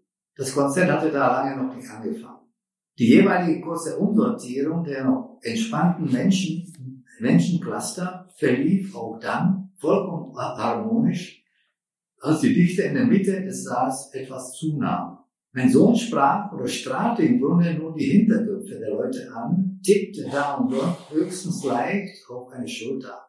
Und obwohl der Saal noch einigermaßen ausgeleuchtet war, konnten die Leute nicht rechtzeitig mitbekommen haben, welche Art Wesen da gerade hinter ihnen stand. Trotzdem, etwas an seinem Aussehen und seiner wunderlichen Präsenz muss den Ausschlag gegeben haben. Alle Drängler werden normalerweise verabscheut, mit vereinten Kräften aufgehalten und sie bekommen außerdem oft noch ganz anderen, von den Raumverteidigern schon von sonst wo reingeschleppten Frust ab. Ich sah aber keine gereizten Reaktionen. Nur ab und zu gab es einen kurzen Meinungsaustausch und anschließend ein Lächeln. Mein Eindruck war, dass mein Sohn auf der gesamten Strecke keinen einzigen Menschen verärgert hatte. Da ich insgesamt viel weniger Liebenswürdigkeit einsetzen konnte als er, musste ich ihn irgendwann ziehen lassen. Jeder nach seinen Möglichkeiten und Fähigkeiten. Mein Sohn erlebte The Bad Seeds dann, damals noch mit Blister Bargeld, aus ganz großer Nähe. Vielen Dank, Herr Faktor. Sie haben ja in diesem Buch buchstäblich an alle und gedacht, zum Beispiel auch an die Rezensenten, die dieses Buch in die Hand nehmen könnten. Sie haben nämlich in den Vorsätzen und dem Nachsatz jeweils schon fertige Kritikelemente formuliert. Das ist noch niemandem eingefallen, sowas zu machen. Also, sozusagen liefere das Material, die Munition und im Grunde ist es dann für, sozusagen äh, verpufft und äh, sozusagen nicht mehr benutzt, äh, benutzbar. Man kann nicht mehr angreifen. Ist schon die, alle Angriffe sind schon hier sozusagen. Also es ist, man kann sich da bedienen als als Sender, auch als Leser. Man kann auch Buch hat noch andere Eigenschaften, die es einmalig machen. Zum Beispiel über 280 Fußnoten, in denen er zum Teil im Dialog mit seinem Lektor tritt und sich entschuldigt für bestimmte Formulierungen, aber darauf beharrt, dass sie drin bleiben müssen. Auch über Streichungen und über Kürzungen. Der Lektor schlägt ihn an einer Stelle vor, bestimmte Lexeme nicht weiterhin zu verwenden, weil davon sonst übertrieben lange die Rede gewesen wäre von bestimmten Begriffen und so weiter. Also das ist nochmal eine zweite Ebene. Aber eine dieser Den Rezensenten ist mir besonders aufgefallen. Das ist jetzt auch der Schluss unseres Gesprächs. Ist dieser Mensch noch zu retten? Heißt es in einer dieser Formulierungen. Also dieser fiktive Kritiker fragt sich das. Kann es gut gehen, wenn einer ein höchst albernes Buch über den Tod seines eigenen Sohnes zusammenstoppelt? Die Antwort, das Antwortwort heißt eindeutig Nein. Und dem möchte ich hiermit widersprechen. Es kann gut gehen. Es ist sehr gut gelungen. Vielen Dank, Jan Faktor, für diesen Abend. Danke auch. Danke Ihnen, meine Damen und Herren.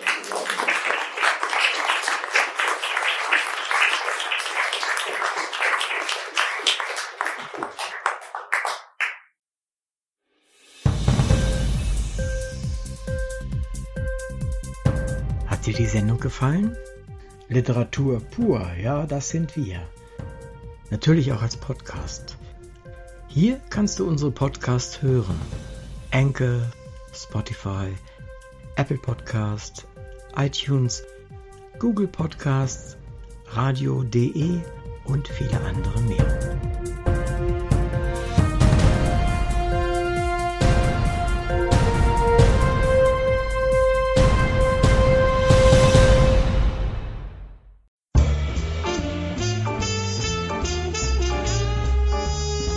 Literaturradio Hörbahn Abseits vom Mainstream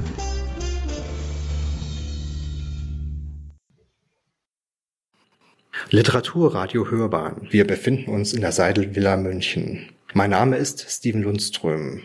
Als Gast darf ich Jan Faktor begrüßen, ausgezeichnet mit dem Willem Rabe Preis 2022. Anlass der Auszeichnung und Grund genug ist sein Roman Trottel.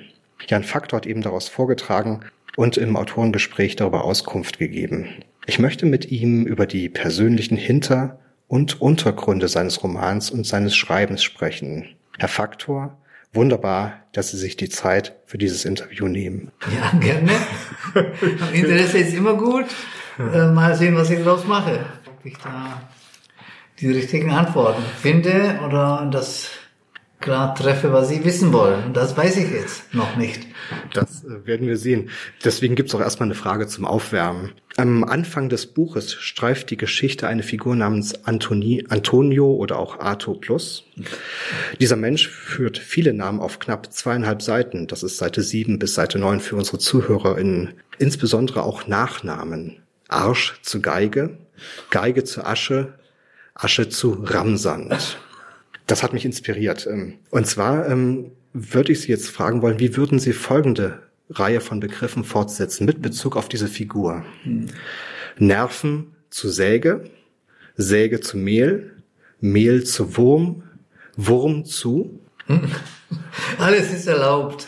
Im Grunde ist es eine reine Trottelei. Das ist also hm. die Logik der Sache ist die Brechung der Logik. Mhm. Im Grunde ist da einiges möglich. In diesem Fall mit dem Ram-Sand es ist Anspielung auf einen Ram-Song. Ram-Kenner werden wissen, welcher das ist und dann ist es auch einiges in dem Buch ist fein und genau gearbeitet, aber mhm. überhaupt nicht so inhaltlich wichtig. Mhm. Ist, sind der Erste, der sich darüber äh, Gedanken macht und auch nachfragt. Deswegen weiß ich auch nicht, was sie dazu mehr sagen sollte. Das ist im freien Fluss des assoziativen Schreibens mhm. Kommen solche Sachen vor und die habe ich dann drin gelassen, weil sie einfach das alles auflockern, sind nicht wirklich zentral und nicht so ganz wesentlich. Mhm. Aber wir können drüber gerne sprechen, aber über das Buch sah das wenig, leider wenig aus. Also ich über die, so über die Art, wie, wie der Trottel sozusagen die Dinge fließen lässt lässt sozusagen das zu, dann wird das sozusagen genauer ausgearbeitet, dann wieder abgebrochen. Mhm. Mitten im Satz wird, äh, im Absatz wird wieder die nächste Geschichte angefangen. Alles ist erlaubt mhm. und alles ist nicht so gleichwertig wichtig. Mhm. Nicht wahr? Das haben Sie aber auch gemerkt. Klar. Ja, ja, aber gerade ähm, das ist ja das Schöne an Ihrem Buch, man äh, meandert so durch das Leben eines Menschen mhm. und äh, es kommen da plötzlich Dinge auf und dort und ähm, natürlich, Sie haben recht, jemand anders hätte diese Stelle einfach überlesen. Mhm. Ich bin jemand, bei dem genau das verfangen hat.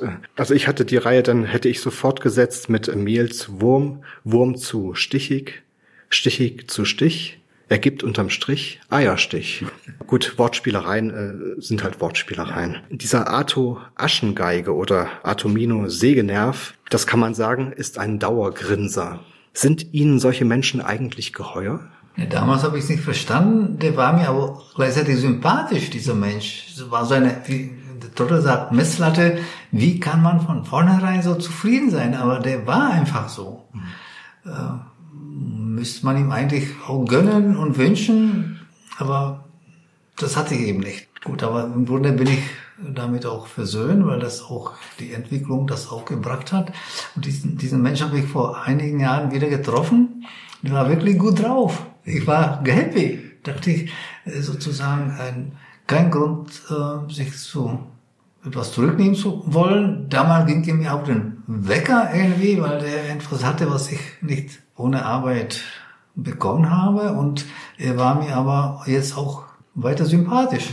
War eigentlich schöne Begegnung. Also sehr positiver, positiver Mensch. Das ist damals sozusagen, ist natürlich, der Trottel erzählt vieles verstärkt. Auch diese, diese Aversion ist verstärkt geschildert, um das so ein bisschen auch dramatischer zu machen. Und äh, das Problem des Grinsens war schon, Problem bei vielen ist das Grinsen wirklich nicht so echt. Also das, da bin ich schon ziemlich allergisch. Das haben Sie, das haben Sie schon gemerkt. Aber ich lache gern, wenn auch jemand wirklich auch äh, aus dem Herzen fröhlich ist und lacht. Das mag ich auch. Egal wie albern das ist. Ich, Albernheit mag ich auch. Mhm. Wahrscheinlich ist das der eigentliche Grund, warum ich jetzt gerade mich an dieser Wortspielerei auch so aufgehängt habe und an diesen Menschen, weil ich finde solche Menschen auch sehr spannend. Also Leute, ja. die nach außen hin, so scheint es, immer fröhlich sind und immer lachen. Ich frage mich unwillkürlich, was ist dein Geheimnis?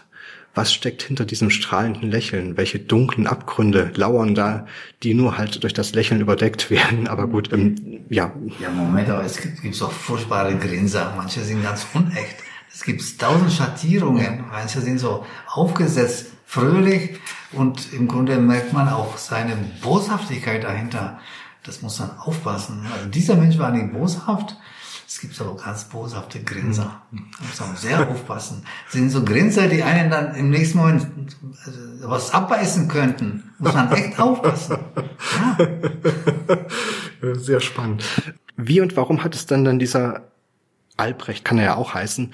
Äh, wie oder warum hat er das dann in diesen Romanen geschafft? Vielleicht war diese Begegnung, die sie später mit ihm hatten, ein Grund dafür oder ist es nur ein Zufall gewesen, dass er jetzt gerade da auch auftaucht? Das ist so, so das Assoziation dieses Trottels in dem Moment, das, das sind so, so Blitzmomente beim Schreiben, sozusagen taucht was auf, man muss es aufgreifen oder streichen. Wenn man es nicht streicht, muss man das ausführen. Das heißt, er kriegt plötzlich mehr Raum, weil das einen gewissen Bogen schlagen muss, um die Präsenz in dem Roman zu rechtfertigen. Das heißt, der bekam ein bisschen mehr Raum als nötig, aber das war mir einfach als Gegensatz zum Trottel, der nicht lächeln kann.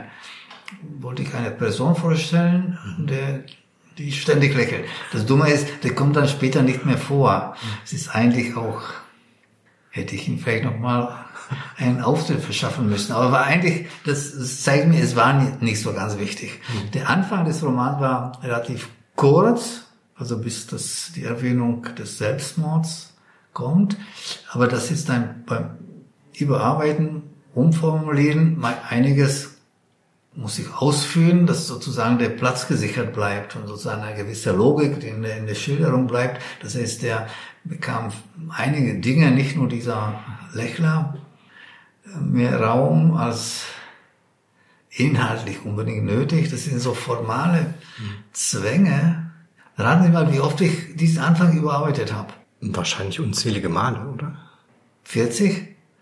Ja, weil wir hatten mehrere Durchgänge und jedes Mal immer wieder, immer wieder. Also ich hatte viel Zeit und äh, unter der äh, gewissen Perfektionslatte geht's nicht. Irgendwann musste ich auch das sein lassen und sozusagen abgeschlossen betrachten und beim nächsten Durchgang geht's wieder los. Und das waren jedes Mal so vier, fünf, sechs, sieben Durchgänge und dann kamen noch die Fahnen und Korrekturen. Da ist so viel Arbeit drin und irgendwann ist das festgebacken. Ob der Antonius da wirklich so wichtig ist, weiß ich nicht, aber die Sätze sind festgebacken. Man kann da nicht dran rütteln. Bei einer Lesung wurde gesagt, ja, wir haben jetzt begriffen, hat, also gab es eine Meldung, Sie schieben da sozusagen verschiedene Sachen noch mit rein und können sie wieder rausholen, sozusagen so, so wie so wie Bausteine, die, so verfügbar zusammengesetzt werden könnten. Gesagt, nein, da ist vieles zufällig reingerutscht. Aber wie das jetzt steht, ist festgebacken. Da kann man nicht dran rütteln. Das ist sind festgefügt, sozusagen, das sind Bögen von Bedeutungen und auch Vermeidung von Wortwiederholungen drin. Das ist richtig eine ganz feine Arbeit, die man durch wiederholte Durchgänge wirklich sauer bekommt. Und dann darf keiner mehr ran. Dann jeder, jede Veränderung bedeutet das die Gefahr, dass alles zusammenbricht.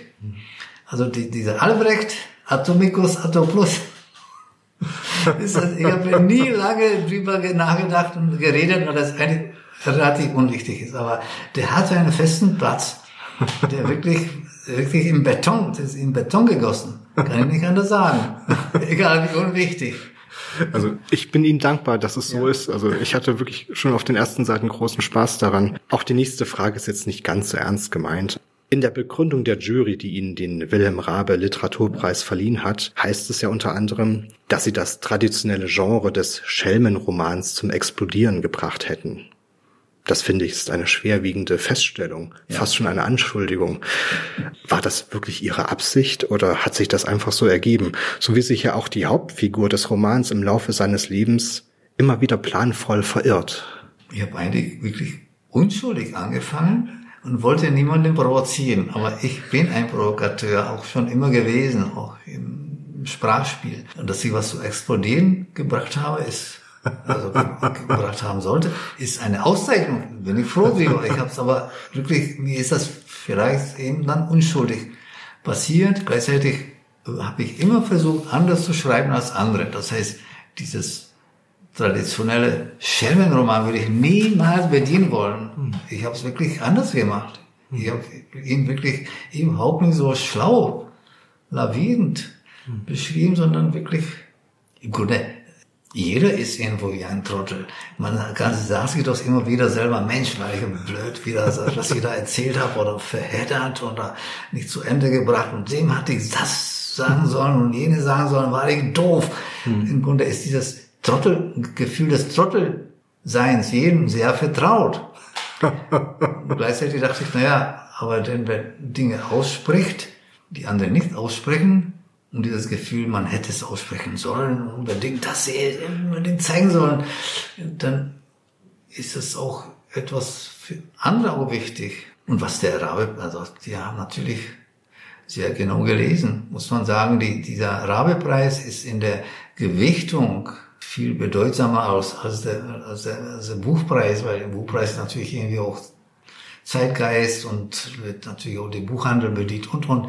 Rabe-Preis sitzen die Spitzen der, Kritik, da ist äh, Deutschlandfunk und FAZ und äh, Dreisat und äh, Zeit und so weiter dabei. Also das ist, die gucken auch nicht, ähm, wie man ihre Arbeit bewertet, sondern die bewerten Literatur. So, und das war mir schon, war schon eine ganz besondere Auszeichnung und die Konkurrenz war stark, natürlich. Da waren tolle Bücher mit bei. Und wenn die sagen, so explodieren, es eben so. Aber das ist sozusagen ist natürlich nicht überhaupt nicht in meinem Horizont damals. Ich habe ganz, äh, ja, wie ich eben bin, geschrieben. Also ich bin Ihnen dafür, wie gesagt, sehr, sehr dankbar. Und überhaupt ähm, die Art und Weise, wie halt ähm, das Leben äh, des Trottels von Ihnen beschrieben wird. Es ist halt ein, eigentlich ein ganz normales Leben, finde ich. Also die meisten also es ist auch ein, was ich spannend finde, ein gebrochener Lebenslauf. Da mhm. passieren mal Dinge, die hat man nicht unter Kontrolle. Man kann nicht alles planen. Und das finde ich persönlich viel ansprechender als ähm, Lebensläufe, die linear durchgetaktet äh, sind und irgendwo hinführen, ohne Abwege und Seitenwege. Deswegen mhm. finde ich persönlich viel besser. Hier könnte man nun äh, gleich weitermachen und das Thema Autofiktionalität ansprechen. Das ist ja gerade auch sehr en vogue. Ich möchte aber gar nicht literaturwissenschaftlich werden. Natürlich, klar, Ihr Leben ist das Fundament des Romans und das wurde ja auch an anderen Stellen und auch in dem Gespräch heute Abend schon diskutiert. Als Archäologe, der ich bin, interessiere ich mich für das, was unter der Oberfläche liegt. Dinge und im wahrsten Sinne des Wortes Hintergründe. Man muss sich klar machen, man kann äh, die Jahrtausende und ihre Menschen ausgraben, aber nicht ihre Gedanken. Das Puzzle bleibt äh, für einen Archäologen immer unvollendet und das ist wahnsinnig frustrierend. Aber Sie, Herr Faktor, sind ja dagegen da. Sie leben ja noch und das ist ein Glücksfall. Das möchte ich jetzt gerne noch ein bisschen nutzen. Sie sind 1978 von Prag nach Ostberlin gezogen. Der Grund war Ihre Frau. Was war denn Ihr erster Eindruck? Was war Ihr erster Gedanke, den Sie in Ostberlin gefasst haben? Meinetwegen, als Sie aus dem Zug gestiegen sind. Ähm, man muss ein bisschen trennen. Die Wirklichkeit war ein bisschen anders. Ich kannte die DDR schon von früher und die Begegnung war auch eine andere. Im Grunde ist es, ähm, das ist schon Literatur, was ich da schildere und auch die Naivität des Trottels, der Berlin erlebt und schafft jahrelang die Spree zu übersehen.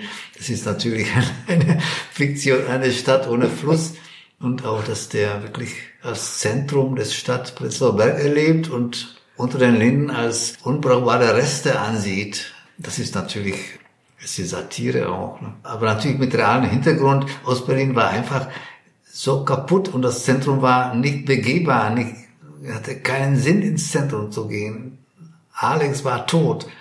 Das heißt, das tatsächliche Zentrum von Ostberlin war Prenzlauer Berg. Mhm.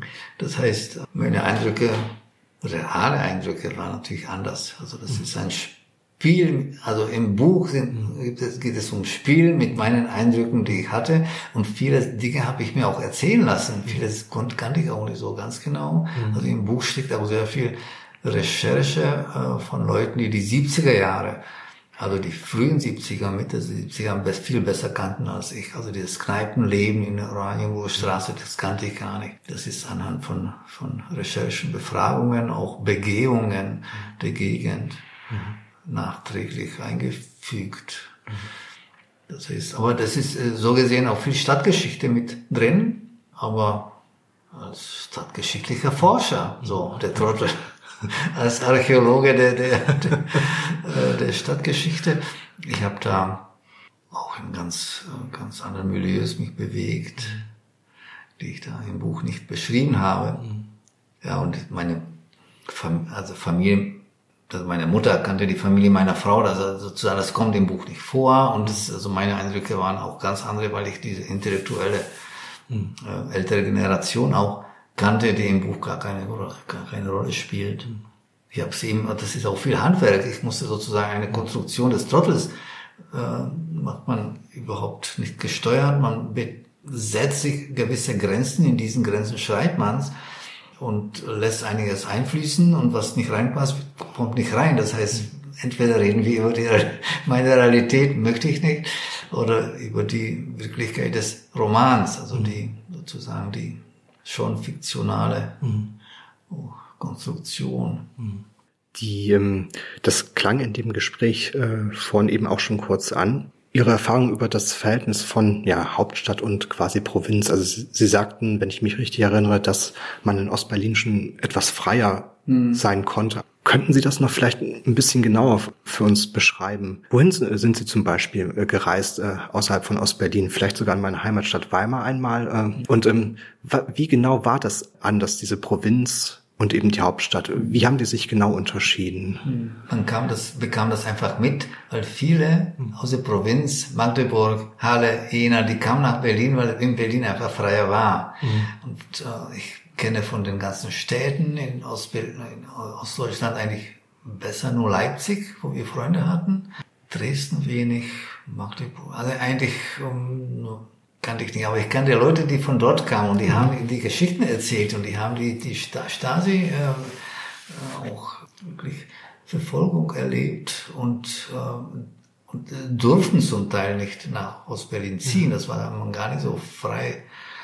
Ähm, manche durften sogar nicht, sind einfach illegal und irgendwann haben sie Arbeit gehabt, irgendwann rutschen sie irgendwie durch und waren da und äh, durch diese Leute habe ich die, die Unterschiede mitbekommen mhm. und die kamen einfach dadurch, in Ostberlin gab es die Westkorrespondenten, gab es die Gefahr für die Stasi, was wenn die irgendwie da zu brutal zuschlagen sollten, ist jetzt im nächsten Tag in der Presse im, im, im Westen. Und das, also die, das war ein gewisser Schutz. Dann waren die Spitzel da, also die wussten sowieso Bescheid. Die mussten nicht hart zuschlagen, die wussten von vornherein, ja. was läuft, weil die Spitzel haben zum Teil die, die Events organisiert.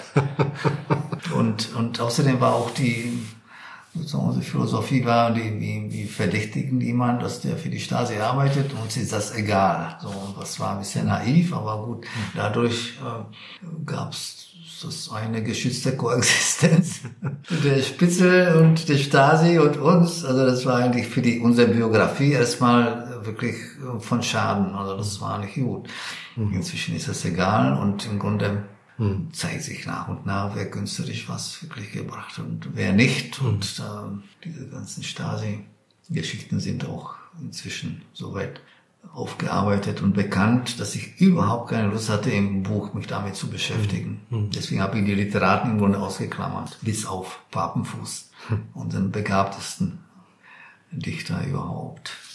Sie beschreiben ihre Erlebnisse oder der Trottel beschreibt seine genau. Erlebnisse ja sehr ähm, detailliert, sehr wunderbar. Ähm, es sind alltägliche Situationen und Alltagsdinge, um die es da auch geht. Klospülungen zum Beispiel. Mhm. Gerade deswegen, also nicht allein wegen dieser speziellen sanitären Details, ist ihre Art zu schreiben für mich sehr ansprechend und belebend da kommen halt Erlebnisse meiner Kindheit wieder hoch. Vielleicht gab es das in der Tschechoslowakei auch. Also da gab es auch natürlich Pionierorganisationen, also diese Parteiorganisationen, in denen schon die Jugend äh, zusammengefasst wurde. Und ähm, für mich war eine Alltagssituation mal die, allerdings zu Hause. Ich soll, musste meine Schuluniform bügeln. Mhm. Äh, das ging gut. Also das Hemd konnte man ganz gut bügeln. Das war ganz normal. Mhm. Aber das Halstuch war aus diesem Dederon-Stoff. Ja, das, das durfte man nicht bügeln. Das hing dann am Bügeleisen. Und ich hatte dann das Problem, dass mein schönes blaues Pionierhalstuch nicht mehr existent war. Also das waren so beim Lesen auch so Dinge, die plötzlich in mir auftauchten. Diese Art zu schreiben, dieses detaillierte Schreiben, dass sie auch aus diesen alltäglichen Dingen etwas machen. Ist das äh, sehr charakteristisch für Ihre Art zu schreiben? War das von Anfang an charakteristisch für Sie oder wann haben Sie, äh, haben Sie den Weg zu dieser Art zu schreiben gefunden? Ja, man liest auch Literatur und ich mag einfach nicht, wenn einer nicht genau ist. Und wenn ich mich nicht verlassen kann, mhm. weißt du das genau oder ist es nur aus der Fantasie? Mhm. Und manche sagen, ach, das ist doch Literatur, mhm. da kann man sozusagen frei, äh, sich frei fühlen und auch Dinge erfinden und Dinge beschreiben, wie man es, wenn es einem beliebt. Ich sage nein, Dinge, die fiktional sind, sind natürlich, da ist man frei, aber Sachen, die man, wo man vorgibt, eine Realität zu beschreiben, dann muss man wirklich die Realität kennen, und zwar im Detail kennen und die dann auch genau beschreiben, weil später wird das als Realität natürlich dem entnommen, so war es. Also man liest doch nicht Tolstoi oder Dostoevsky und denkt, naja, vielleicht war das vielleicht ganz anders in Russland. Nein, man hat das Bild von Russland zum Beispiel von früher dank dieser großen Schriftsteller und man sich darauf verlässt, dass sie genau gearbeitet haben. Und so genau will ich es auch haben. Also ohne diese Größe dieser Prosaiker. Ich meine jetzt sozusagen in der, in der, in der äh, einer Beschreibung der Realität. Und wenn dann einmal genau ist, und ich bin ein bisschen zwanghaft und bin auch so Ja. ein technischer Typ, ich bin Programmierer vom Beruf eigentlich, ich habe als Schlosser gearbeitet, ich gucke einfach genau hin und ich habe kein so wahnsinnig gutes Gedächtnis, was Zahlen und Geschichtsdaten betrifft und große Zusammenhänge, sondern merke mir sehr genau Details. Und dann gucke ich sehr genau hin und das brennt sich so ein und dann macht das Spaß, das genau zu beschreiben. Und dann man, gleichzeitig darf man die Leute nicht langweilen, nicht wahr? Also ich mache das so kurz wie möglich, auch wenn das manchmal so breiter kommt. Ich versuche das so zu verknappen, dass es nicht redundant wird, aber will das genau haben. Und dann vor allem, ich bin auch sehr empfindlich, wenn einer sagt, nein, es war anders. Und das will ich nicht erleben. Dann forsche ich lieber danach, dass mir kein Schlaumeier kommt und sagt, nein, nein, nein, nein, nein, die, die Klospüler sahen so und so aus. Nein, habe gesagt, ich habe die Bilder, die waren so und so, und ich habe die auseinandergeschraubt und da war die Feder und so weiter. Also ich bin, da bin ich schon sehr fingerlich. Sehr schön. Sie haben mir gerade ein wunderbares Stichwort gegeben. Das hatte ich auch auf dem Plan, Sie zu fragen. Ähm, Sie sind Programmierer Ja. ähm, und äh, waren auch äh, Systemadministrator. Ja, ja. Die Frage nach der KI, nach der künstlichen Intelligenz. Ja. Ihrer Meinung nach, also man kann ja heute schon ähm, sich ganze Hausarbeiten von der KI schreiben lassen, auch sogar schon Prosatexte und die auch einen guten Sinn ergeben. Wo wird das Ihrer Meinung nach enden? Kann KI irgendwann, also die künstliche Intelligenz, wirklich alles schreiben? Oder gibt es vielleicht dann doch Dinge, Genres, die für die künstliche Intelligenz immer außer Reichweite bleiben werden? Ich habe jetzt gerade ein paar Artikel drüber gelesen, also ich bin da absolut skeptisch. Im Grunde ist das wirklich auf die Schiene der Big Data, das heißt, die kratzen die Oberfläche, die Oberfläche, die sprachliche Ausdrucksoberfläche unserer Gedankenwelt ab und bilden sozusagen ohne den gedanklichen und den, den neuronalen, wie die sagen, die, die neuronalen Netze angeblich. Nein, die Intelligenz ist eine scheinbare, die kratzt die Oberfläche des sprachlichen äh, Ausdrücke so lange ab und sozusagen kombiniert die so lange, bis sie aussehen, wie sie aussehen sollen, aber da ist kein Nachdenken dahinter, von wegen Intelligenz. Ich sehe da keine Intelligenz. Intelligenz heißt schöpferisches Nachdenken. Es ist es nicht. Das ist, das ist Big Data. Kommt dabei raus, dass es so aussieht, dass da einer nachgedacht hat. Da hat aber keiner, keiner nachgedacht. Und die Programmierer wissen, dass es da Fehler gibt, die können aber gar nicht nachverfolgen, wo es die Fehler gibt. Das heißt, da ist eine wirklich eine Selbstständigkeit auf einer sehr dünnen Oberfläche des sprachlichen, des sprachlichen Ausstoßes. Also ich habe überhaupt keine Angst, dass da was Schöpferisches dabei rauskommt. Ich erzähle immer, wenn einer damit so wie Sie kommen, sage ich, am Anfang der 90er Jahre gab es schon Programme, die ohne die KI Gerichte, experimentelle Gerichte geschrieben haben. Die waren wunderbar. Computer. Geschriebene Gedichte. Voller Rätsel. Voller Bilder und Metapher. Aber das, das war keine Kunst. Das war einfach beeindruckend. Und mehr ist dieses, dieses Zeug auch nicht. Sehr beeindruckend, sehr viel Arbeit. Da sind Milliarden Daten zusammengeflossen, aber das ist nicht Nachdenken. Tut mir leid. Das wäre eigentlich fast schon ein perfektes Schlusswort, aber im Gespräch vorhin, in dem Autorengespräch, äh, ist noch ein Punkt aufgekommen, den ich bei der Recherche gar nicht gefunden habe. Und zwar haben Sie auch übersetzt. Ja. Das finde ich auch spannend. Äh, Welche Texte haben Sie denn übersetzt? Wahrscheinlich vielleicht vom Tschechischen ins Deutsche oder äh, ja, was haben Sie da so gemacht? Also die ganz große, vorletzte große Arbeit war Ivan Blatny, das ist ein tschechischer Dichter, der nach 48, als die Kommunisten die Macht übernahmen, nach England emigriert ist, dort materiell und im Leben einfach gescheitert ist und auch sehr auffällig, psychisch auffällig in der Psychiatrie ge- gelandet ist und 38 Jahre in der Psychiatrie verbracht hat. Und irgendwann ab wieder anfing zu schreiben, die größte Begabung damaligen, der dama- damaligen Zeit. Und äh, also äh, Surrealist der alten Schule, der aber weiter surrealistisch dachte und im Grunde surreal auch lebte in der Psychiatrie. Und er hat wahnsinnige Gedichte geschrieben, absolut frei vom Markt und von Erwartungen. Und er hat zum Teil auf Toilettenpapier in der Anstalt geschrieben, auf der Toilette nachts, wo das Licht brannte. Und, also Wahnsinnsgedichte. Die wurden auch gesammelt. Irgendwann kriegen die mit, dass es ein richtiger Dichter ist, dass es nicht ein Verrückter, äh, der irgendwie rum, rumkritzelt. Und die sind dann im Emigrantenverlag erschienen in den 80er Jahren und ich habe die mit meiner Frau zusammen, die also Muttersprachlerin ist, auch sehr große Dichtkennerin von, von Poesie, zusammen nachgedichtet. Das ist in, in Wien erschienen vor, vor vier Jahren. Und im Moment habe ich noch äh, auch mit ihr zusammen einen tschechischen Underground-Dichter der 50er Jahre, Egon Bondi, übersetzt. Und dann im Grunde auch mein zweites, zweiten Roman habe ich ins Tschechische nochmal geschrieben, Tschechisch nochmal, also sozusagen ins Deutsche wieder, weil ich meine Original ist nun an Deutsch und bin aber auch tschechischer Schreiber und dann will ich auch in Tschechien präsent sein mit einem Buch, das ich auch vertreten kann. Und die Übersetzung, die geliefert wurde, war nicht brauchbar. Ich habe es eigentlich neu, neu schreiben müssen. Und dieses letzte Buch Trottel werde ich wahrscheinlich irgendwann auch nochmal schreiben auf Tschechisch. Das geht schnell dann relativ. Man muss es völlig umschreiben. Das ist, kann man nicht, das ist nicht übersetzbar. Also die Grenzen der Übersetzbarkeit sind ziemlich groß. Also ich würde sagen, vieles sollte man gar nicht übersetzen, weil das, das wird nichts, so wie es sein sollte. Aber weil ich als Autor kann es auch verändern, kann sozusagen den Ton finden in der, in der anderen Sprache und kann das dann, glaube ich, ganz gut machen. Aber einfach umschreiben und das darf der Übersetzer nicht. Das ist, also was ich mache, ist eigentlich mit meinen Sachen. Kein Übersetzen, sondern neu schreiben. Mit den Gedichten gibt es natürlich gewisse Grenzen, obwohl ich da auch sehr frei gearbeitet habe. Ja, Herr Faktor, ich danke Ihnen für das spannende Gespräch. Ich hatte große Freude daran und vielen Dank, dass Sie sich die Zeit genommen haben. Ich danke auch für Ihr Interesse und Ihr genaues Lesen.